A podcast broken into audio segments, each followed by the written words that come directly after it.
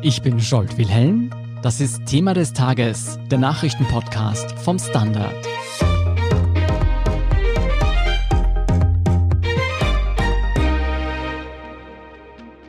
Es klingt wie ein Widerspruch, ist aber durchaus symptomatisch für diese Corona-Pandemie. Die Infektionszahlen steigen wieder, auch dank Delta-Variante, und gleichzeitig lassen sich immer weniger Österreicher und Österreicherinnen gegen das Virus impfen. Rund ein Drittel der Bevölkerung ist Umfragen zufolge nicht gewillt, sich immunisieren zu lassen. Und dadurch wird die Pandemie mit all ihren Unannehmlichkeiten und Gefahren, wie wir sie im letzten Jahr kennengelernt haben, weiter in die Länge gezogen. Deshalb hat sich nun die Debatte über eine Impfpflicht verschärft. Was für und was gegen einen verpflichtenden Corona-Stich spricht und ob und wie diese Impfpflicht in Österreich zur Realität werden könnte, das erklären uns heute meine Kolleginnen Gabriele Scherndl und Pia Kruckenhauser. Pia, wir haben es gehört, rund ein Drittel der Österreicherinnen und Österreicher wollen sich nicht impfen lassen. Was bedeutet denn das konkret für den Kampf gegen die Corona-Pandemie? Naja, das ist schon ein bisschen ein Problem, weil wir wissen ja, je höher die Durchimpfungsrate, desto niedriger wird die Anzahl der Neuinfektionen sein. Bisher ist man davon ausgegangen, dass ungefähr 60 bis 70 Prozent Durchimpfungsrate dieses Infektionsgeschehen brechen können. Da machten sie das Delta einen Strich durch die Rechnung. Das ist nämlich deutlich infektiöser, das wissen wir. Eine Delta-infizierte Person steckt bis zu sechs weitere an. Vorher waren es nur ungefähr drei. Und da geht man jetzt einfach davon aus, dass man eine Rate von mindestens 80 Prozent Vollimmunisierten braucht, um das wieder herunterzubekommen. Weil ganz ehrlich, wenn das so weitergeht, wie es jetzt ist, dann kann es blöd laufen für uns. Dann könnte man im Herbst bald wieder so dastehen wie im vergangenen Herbst. Und das wollen wir wohl alle nicht. Wir wollen sicher alle nicht zurück in einen Lockdown. Hm. Na? Sind denn die Impfstoffe, die uns aktuell zur Verfügung stehen, tatsächlich in der Lage, das Virus zu verdrängen? In sozialen Medien und auch bei uns im Forum, muss ich sagen, liest man immer wieder die Behauptung, die neuen Mutationen, allen voran Delta, würden selbst Geimpfte infizieren. Also da muss man mal ganz klar sagen, ja, die Impfstoffe sind in der Lage, auch vor dieser neuen Mutation vor Delta zu schützen. Es gibt natürlich Impfdurchbrüche, das ist überhaupt keine Frage. Es hat doch nie jemand gesagt, dass man sich trotz Vollimmunisierung nicht mehr anstecken kann. Aber man weiß, BioNTech Pfizer und Moderna bieten einen extrem guten Schutz, auch AstraZeneca und Johnson bieten schon einen sehr guten Schutz. Der ist nicht so gut nach der ersten Impfung. Es braucht die volle Immunisierung. Dann weiß man aber auch, und diese Zahlen sind da aus Israel, aus Schottland, also dort, wo wirklich schon viele Menschen geimpft sind und auch Delta sehr verbreitet ist, wenn man voll immunisiert ist, dann hat man einen Schutz mit 95 Prozent und zwar vor einem schweren Verlauf. Das heißt, man kommt nicht ins Krankenhaus und schon gar nicht auf die Intensivstation. Wenn man sich ansteckt, das ist tatsächlich möglich, dann merkt man es entweder nicht oder man hat ganz leichte Symptome. Also es gibt diese Impfdurchbrüche, keine Frage, aber die sind wenige und dann merkt man sie eben nicht stark. Gibt es denn gesundheitliche Gründe, sich nicht impfen zu lassen? Für gesunde und fitte Menschen gibt es absolut keinen Grund, sich nicht impfen zu lassen. Das Risiko zu erkranken, einen schweren Verlauf zu haben oder wirklich dann an Long-Covid zu leiden, ist einfach um vieles größer als jede Impfreaktion, die man haben kann. Wir wissen auch, dass die mRNA-Impfstoffe absolut sicher sind. Die wurden ja nicht erst vergangenes Jahr entwickelt, nur weil sie jetzt erstmals eingesetzt werden. An denen wird seit bald 20 Jahren geforscht. Mhm. Und da gibt es ganz viele Studien dazu und die sind einfach sehr sicher.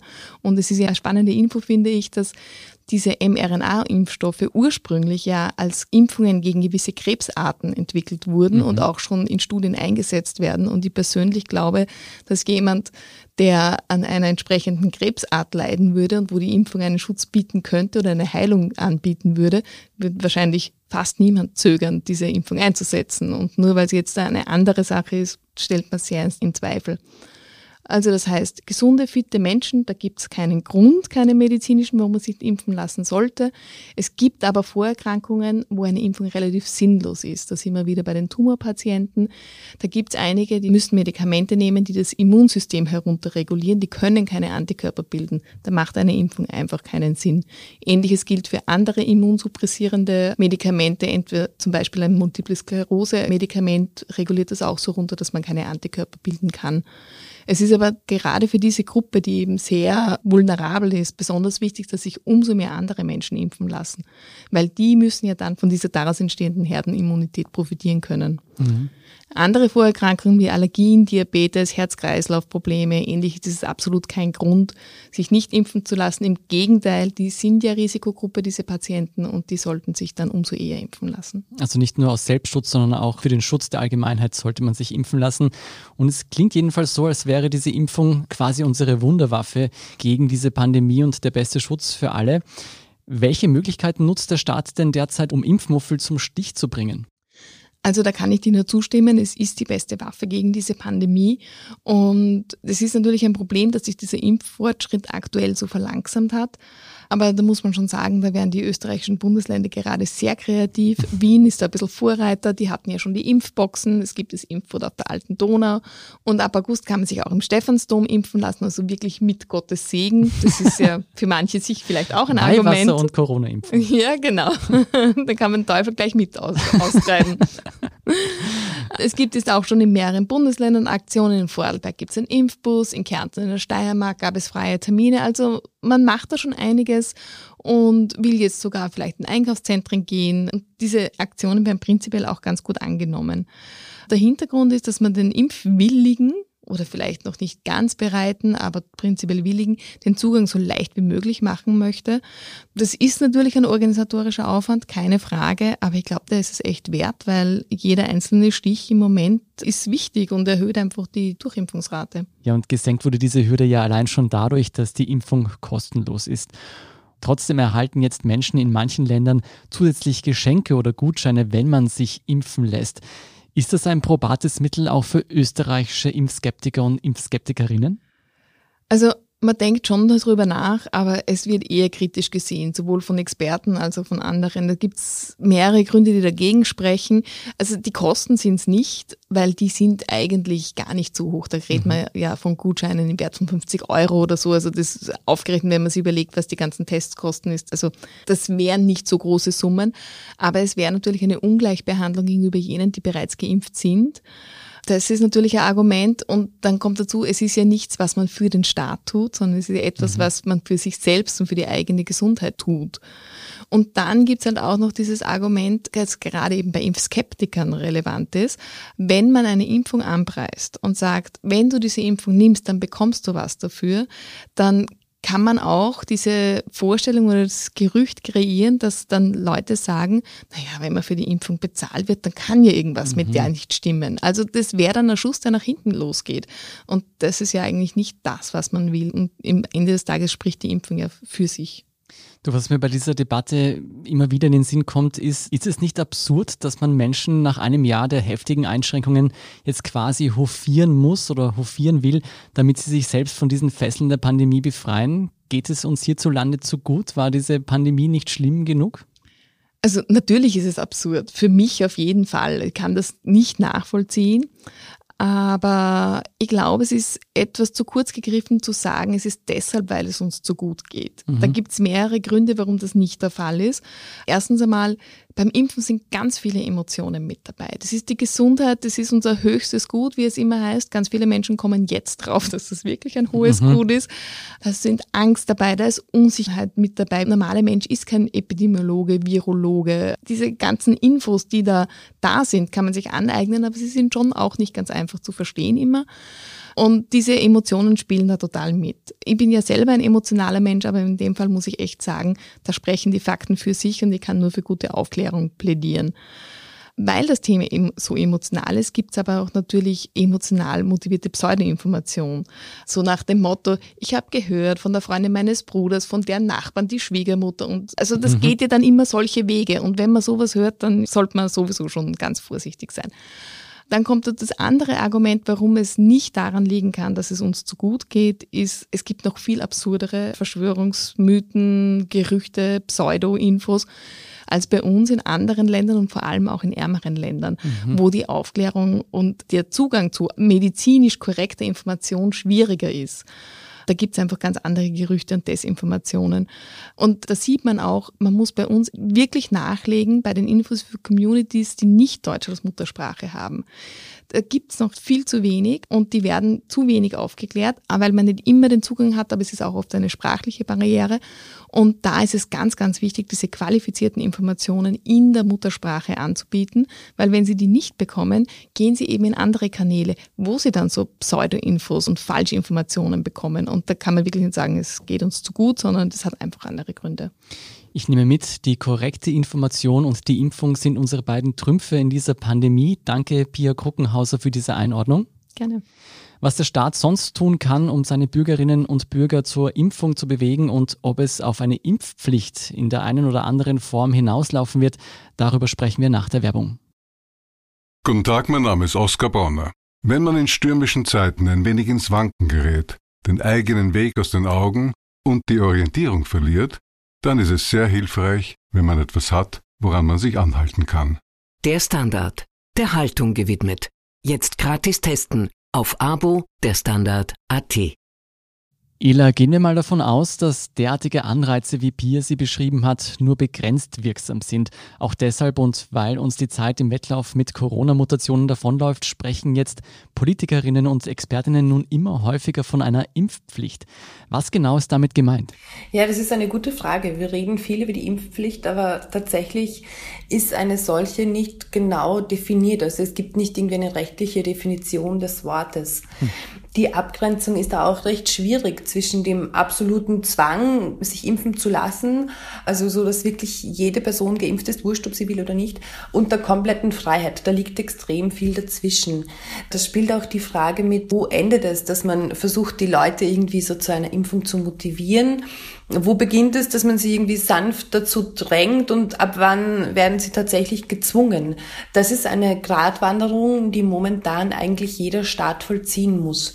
Und auch keine ganz neue Diskussion. Du erinnerst dich bestimmt, was wir das bei Masern auch schon oft und in vielen Ländern diskutiert haben auch. Ich erinnere mich, wir hatten sogar einen Podcast dazu. Sag mal, du hast gesprochen von diesem Zwang. Kann der Staat denn seine Bürgerinnen zu einer Impfung tatsächlich zwingen? Prinzipiell ja.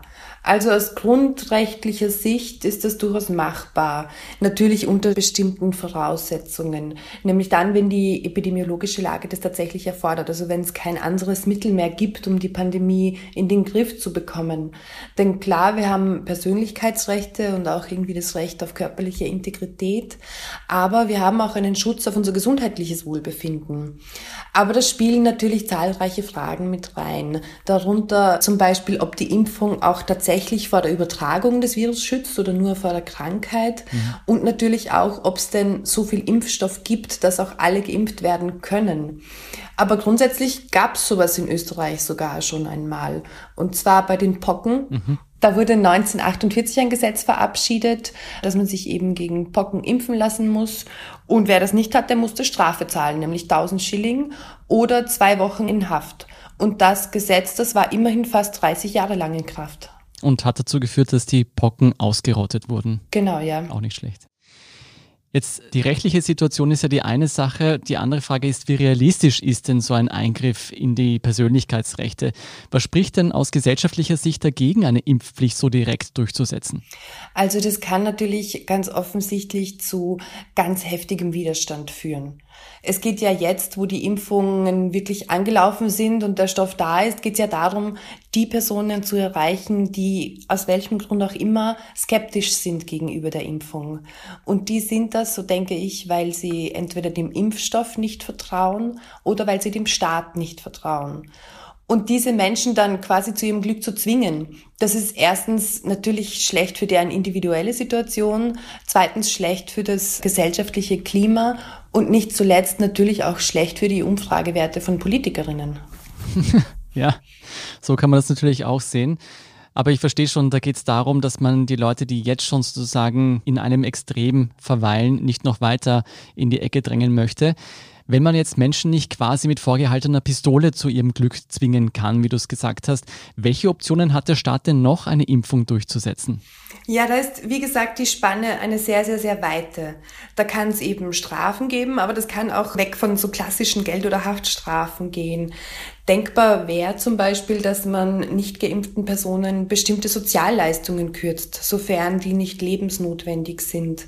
Es ist ja auch zum Beispiel beim Mutter-Kind-Pass jetzt schon so, dass der irgendwie gekoppelt ist an die volle Höhe von Zahlungen, die man da bekommt. Oder noch indirekter oder noch subtiler wäre es, dass man bestimmte Bereiche nur für geimpfte Personen öffnet. So wie es ja jetzt eigentlich bei der 3G-Regel schon der Fall ist, nur halt auch noch für Getestete und Genesene. Würde man das noch weiter verengen, dann wären wir ja quasi bei einer indirekten Impfpflicht. Mhm. So auch bei den jüngsten Verschärfungen, also die, die jetzt morgen in Kraft treten werden. Da werden ja jetzt, was Clubs angeht, dürfen nur noch Geimpfte und PCR-Getestete rein. Und jetzt werden zwar die PCR-Tests ausgeweitet, auch in Apotheken soll das bald möglich sein, aber angenommen, du brauchst jetzt entweder Impfung oder PCR-Test und hast aber weit und breit keine Möglichkeit, einen kostenlosen PCR-Test zu machen, dann könnte man da durchaus schon von einer Impfpflicht sprechen. Naja, und am anderen Ende der Latte wären quasi die Belohnungen, also irgendwelche Goodies für Impfungen.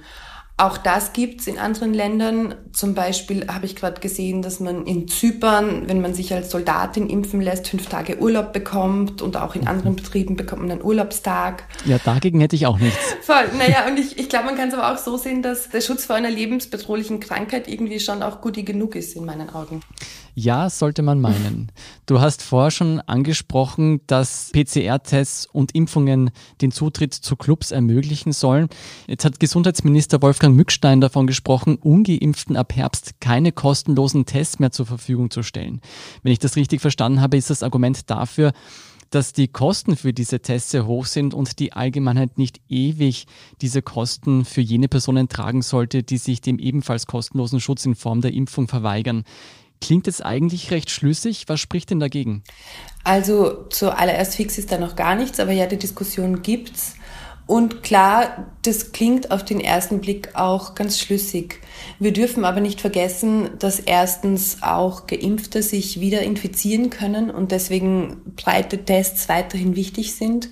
Und dass zweitens Tests auch von enormer Bedeutung sind, wenn es um das Erkennen von Mutationen geht. Und drittens, auch das ist da irgendwie relevant, gibt es ja auch Menschen, die sich nicht impfen lassen können aus gesundheitlichen Gründen oder weil sie zu jung sind, um sich impfen zu lassen. Und für die muss es natürlich weiterhin kostenlose Testangebote geben. Aber klar, dass es für immer an jeder Ecke gratis Corona-Tests geben wird, das ist schwer vorstellbar, ja. Mhm. Noch mehr Druck auf Impfmuffel will als erstes Bundesland nun Niederösterreich ausüben. Hier will man neu eingestelltes Personal im Gesundheits- und Bildungsbereich zu einer Corona-Impfung verpflichten. Ist das ein Weg, der sich auch für ganz Österreich abzeichnet? Ja, das kann ich mir vorstellen. Also einige Bundesländer gehen nun diesen Weg, zumindest wenn es um den Gesundheitsbereich geht. Das ist auch Ländersache. Oder auch im Bildungsbereich. So will zum Beispiel die Steiermark Geimpfte im Bildungsbereich zumindest bevorzugen.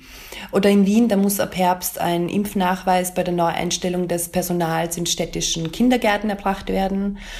Und auch Bildungsminister Heinz Fassmann von der ÖVP warf zuletzt in die Diskussion ein, dass er zwar nicht nur für Lehrerinnen eine Impfpflicht will, aber dass man schon darüber reden könnte, wie man da generell mit Berufsgruppen umgeht, die viel Kontakt haben. Mhm. Und das macht auch durchaus Sinn, denn erstens, wenn es da jetzt Bundesländerunterschiede gibt, kommt es dann natürlich zu Wettbewerbsverzerrungen. Also angenommen, ein Altenheim in einem Bundesland verlangt die Impfung, ein anderes nicht, dann wandern da vielleicht Leute ab. Das wäre natürlich schwierig. Und zweitens, geht es bei allem, wovon wir jetzt gesprochen haben, um Bereiche, wo man sich im Prinzip nicht aussucht, hinzugehen. Also jetzt ins Spital zum Beispiel oder auch in die Schule mhm. oder ins Pflegeheim. Da macht es schon Sinn, dass man da ein bisschen genauer hinschaut. Auf der anderen Seite sind ausgerechnet das natürlich auch Bereiche, wo es schon einen ziemlichen Personalmangel gibt. Also die Diskussion ist nicht ganz easy, aber die zeichnet sich ab, ja. Ich muss sagen, ich bin ja verwundert, dass sich Gesundheitspersonal und auch Lehrpersonal nicht schon längst impfen lassen muss. Bedenkt man ja nicht nur die Gründe des Selbstschutzes, sondern weil ja auch so viele Menschen mit diesen Personen in Kontakt kommen. Nun ja, abgesehen von diesen staatlich kontrollierten Bereichen gibt es ja noch private Unternehmen, Arbeitgeberinnen und Einrichtungen. Kann hier eine indirekte Impfpflicht durchgesetzt werden? Also einem privaten Unternehmen stets weitgehend eigentlich frei, mit wem es Verträge abschließen will und damit auch, wem es Zutritt gewähren will. Es wäre also absolut denkbar, dass jetzt zum Beispiel ein Restaurant oder eine Airline sagt, ich lasse nur noch Geimpfte rein. Solange damit niemand diskriminiert wird und es eben Ausnahmen gibt für jene, die sich nicht impfen lassen können. Ein bisschen anders ist das bei Unternehmen mit Monopolstellung. Nehmen wir als Beispiel die ÖBB. Die könnten jetzt nicht sagen, wir nehmen nur noch geimpfte Personen im Zug mit, weil eben die Leute darauf angewiesen sind. Mhm. Was sie aber sehr wohl machen könnten, ist, dass sie sagen, nur Geimpfte und wer nicht, der muss eine FFP2-Maske tragen oder so. Und dasselbe gilt übrigens auch für Supermärkte. Also ganz knapp formuliert, ja, H&M könnte das relativ einfach machen, der Spar aber nicht. Mhm. Worauf wird es denn deiner Einschätzung nach hinauslaufen? Heißt das, in Österreich wird es in den kommenden Monaten zumindest indirekt eine Impfpflicht geben? Also, dass man ins Häfen muss, wenn man nicht geimpft ist, das glaube ich nicht. Aber was eine indirekte Impfpflicht angeht, ja. Also da ist die Diskussion ja längst angelaufen und die muss auch geführt werden. Und da sind wir eigentlich mitten am Weg dahin in meinen Augen. Also schau allein, was eben jetzt in den Clubs passiert, dass da nur Geimpfte und PCR-Getestete rein dürfen. Das geht schon ganz grob in die Richtung. Und ehrlich gesagt finde ich das auch gut so, denn die Impfung ist einfach ein zuverlässigerer Schutz als die anderen 2Gs. Und nur wenn wir das jetzt wirklich gut hinbekommen, wird dieser Wahnsinn bald einmal irgendwie vorbei sein. Ich hoffe, sehr viele Impfskeptiker hören dich gerade reden und äh, nehmen deine Argumente auf und folgen diesen auch. Vielen Dank, Gabriele Scherndl, für diese Einschätzung. Danke dir. Wir sind gleich zurück.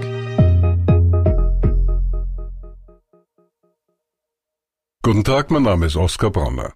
Um Ihre Haltung zu trainieren, brauchen Sie keine Turnschuhe, keine Gewichte, sondern nur Ihren Kopf. Üben Sie zum Beispiel jeden Tag über den Tellerrand zu schauen. Das geht sogar im Sitzen. Am besten mit dem Standard. Der Standard, der Haltung gewidmet. Und hier ist, was Sie heute sonst noch wissen müssen. Erstens, die Fußball-Europameisterschaft hat ein unangenehmes Nachspiel. Wie die Statistiken zeigen, ist nach dem Finale in Rom ein massiver Anstieg der Corona-Fälle in Italien zu verzeichnen. Aufgrund der Public Viewings und Straßenpartys haben sich die Fallzahlen glatt verfünffacht. Ein ähnliches Szenario wird auch für Großbritannien und andere Austragungsorte befürchtet. Auch Österreich hat auf die steigenden Fallzahlen reagiert. In den nächsten Tagen wird es landesweit kostenlose PCR-Tests in Apotheken geben. Ab wann genau und wo diese angeboten werden, hängt von den regionalen Möglichkeiten ab. Wien hat unterdessen bereits am Dienstag auf das steigende Infektionsgeschehen reagiert. Die Bundeshauptstadt setzt über den 22. Juli hinaus weiter auf eine Maskenpflicht im gesamten Handel und bei Indoor-Veranstaltungen. Der Zutritt zu Clubs ist nur geimpften oder PCR-getesteten Personen möglich. Und eine gute Corona-Nachricht aus wirtschaftlicher Sicht. Eine Studie des Instituts für Wirtschaft und Forschung attestierte den staatlichen Corona-Hilfen Wirkung. Und nach der Corona-Krise prognostiziert der IHS ein jährliches BIP-Wachstum von 2,5 Prozent bis 2025. Zweitens, unter den rund 50.000 Telefonnummern, die im Zusammenhang mit der Überwachung durch das Spionageprogramm Pegasus geleakt wurden, findet sich auch die eines Österreichers. Werner Baumgartner ist selbstständiger Unternehmer und Vorsitzender des Austrian Business Council in Dubai, eines Netzwerks, das die Interessen von Wirtschaftstreibenden in den Vereinigten Arabischen Emiraten vertritt. Wieso Baumgartner genau überwacht wurde, ist nicht bekannt. Der Fall zeigt jedenfalls, dass es bei diesen groß angelegten Überwachungsaktionen per Spyware nicht nur um politische, sondern auch wirtschaftliche Motive geht. Drittens, eine erst 17-jährige Schwangere ist am Dienstagabend tot in einer Wohnung im Grazer Bezirk Geidorf gefunden worden. Wie die Landespolizeidirektion Steiermark mitteilte, wurde ein 19-jähriger Verdächtiger festgenommen. Er bestreitet, mit dem Tod der Jugendlichen etwas zu tun zu haben. Der junge Mann gab aber zu, in der Wohnung gewesen zu sein und dass es auch einen Streit gab. Der Verdächtige befindet sich in Haft. Und viertens, der US-amerikanische Speiseeishersteller Ben Jerry's will seine Ware nicht mehr in von Israel besetzten Gebieten im Westjordanland und in Ostjerusalem verkaufen. Das sei mit seinen Werten nicht vereinbar, teilte das Unternehmen mit. Und dass es mit diesem Schritt die von unseren Fans und zuverlässigen Partnern geteilten Bedenken anerkenne. Eine Entscheidung, die auch in höchsten politischen Kreisen für Aufregung sorgt. Naftali Bennett, der israelische Premierminister, rief den Chef des Mutterkonzerns von Ben Jerry's an, nämlich Unilever, und drohte mit schweren Konsequenzen. Israel werde gegen jeden Boykott, der sich gegen seine Bürger richtet, hart vorgehen. Mehr zu diesem Eisskandal und die weiteren News zum aktuellen Weltgeschehen finden Sie wie immer auf der Standard.at. Um keine Folge von Thema des Tages zu verpassen, abonnieren Sie uns bei Apple Podcasts oder Spotify. Helfen können Sie uns mit einer 5-Sterne-Bewertung und wenn Sie uns über Apple Podcasts hören, neuerdings auch mit einem der Standard Podcast Premium Abonnement. Für 3,99 Euro im Monat können Sie direkt unsere Arbeit unterstützen und Sie hören alle aktuellen und künftigen Folgen von Thema des Tages und von unserem Schwester-Podcast Besser Leben ohne Werbeunterbrechung. Dazu suchen Sie in der Apple Podcast App einfach unseren Kanal Der Standard und schließen dort dann ein Der Standard Podcast Premium Abo ab. Wenn Ihnen unsere Arbeit gefällt, schreiben Sie uns auch gerne eine nette Rezension. Verbesserungsvorschläge und Themenideen schicken Sie uns am besten direkt an podcast.derstandard.at. Danke für Ihre Unterstützung. Ich bin Scholt Wilhelm. Baba und bis zum nächsten Mal.